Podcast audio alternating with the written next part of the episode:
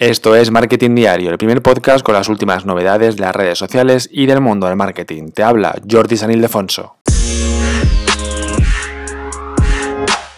Y llegan novedades a WhatsApp, la aplicación preferida por la mayoría de usuarios de todo el mundo, de casi todo el mundo, porque hay usuarios, pues por ejemplo en Estados Unidos, en Australia y en otros países que utilizan sobre todo Messenger a la hora de hablar o los mensajes de Instagram. Yo, por ejemplo, a la hora de hablar con gente y tal por el teléfono, hablo más por Instagram. Mucho más por los, mensajes de Instagram que por WhatsApp. Pero bueno, en general, hablamos de datos generales, se usa mucho más WhatsApp en todo el mundo. Bien, pues vienen con novedades muy apetecibles para los que sois muy fans de WhatsApp o no fans, pero simplemente que utilizáis WhatsApp en el día a día.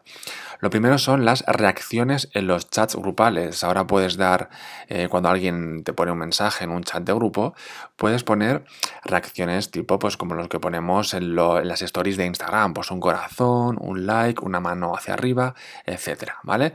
Como una forma de decir que te gusta. Que es verdad que lo podemos hacer directamente en forma de respuesta, que es mucho más rápido y más fácil. Pero oye, mira, pues han llegado las reacciones a WhatsApp y siempre está bien estos juegos, estos emojis que dan mucha alegría a la vida que nos ha tocado vivir, ¿verdad? Luego también tenemos otra novedad que es que ya podemos enviar archivos dentro de WhatsApp, documentos y otros tipos de archivos, imágenes, etcétera, de hasta 2 GB de tamaño a la vez. Eh, hasta ahora el límite era de 100 megas. Pero ahora, como te digo, en las novedades de, WhatsApp ya podemos, enviar documentos, archivos hasta 2 GB de peso. También, no sé si recuerdas en un episodio anterior que te hablaba de las comunidades de WhatsApp, que te hablé más o menos el mes pasado.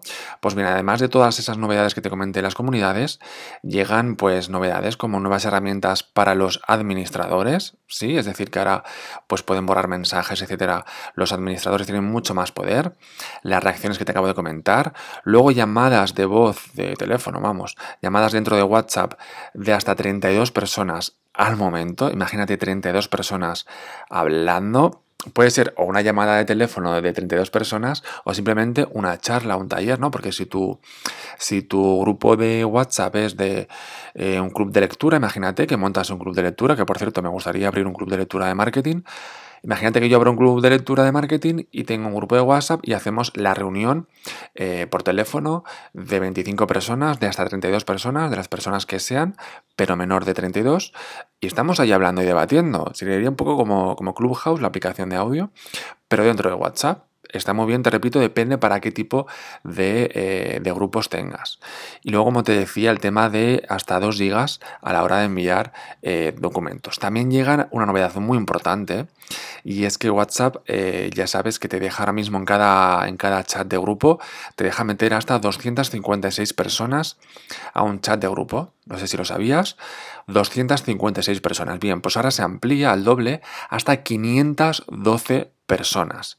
512 personas que puedes meter eh, en un chat de grupo de WhatsApp. Imagínate qué locuras esas y metes hasta 500 personas. Eso está muy bien, sobre todo en el tema del marketing, para meter, por ejemplo, pues, fans de la marca o afiliados de la marca. O hacer un chat eh, exclusivo para clientes. Y pones en la tienda eh, un código QR, regístrate para estar en el, en el chat exclusivo de clientes. Y allí vas metiendo cada vez que hay pues un, un descuento, el día de la madre, el día del padre, lo que sea, lo pones 24 horas antes el descuento, el código de descuento en este chat grupal o algo exclusivo, que no solamente sea estar en un WhatsApp sin más, sino que le des algo exclusivo por estar en ese WhatsApp.